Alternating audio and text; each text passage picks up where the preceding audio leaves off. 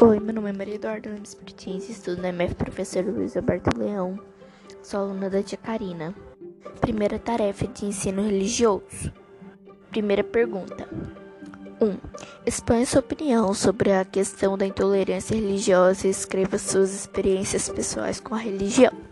Minha resposta.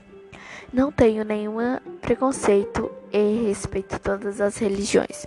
Rezo toda, toda terça-feira com a minha avó. Segunda tarefa, que é de língua portuguesa. Questão 1. Qual é o valor da escola à sua vida? Minha resposta. Para mim, a escola é um lugar onde a gente aprende a ler e escrever de boas maneiras. Pergunta número 2. Você compreende a escola como tanta importância quanto Malala? Minha resposta. Sim, porque lá eu posso aprender várias coisas novas.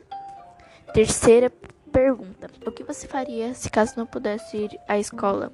Minha resposta: estudava em casa.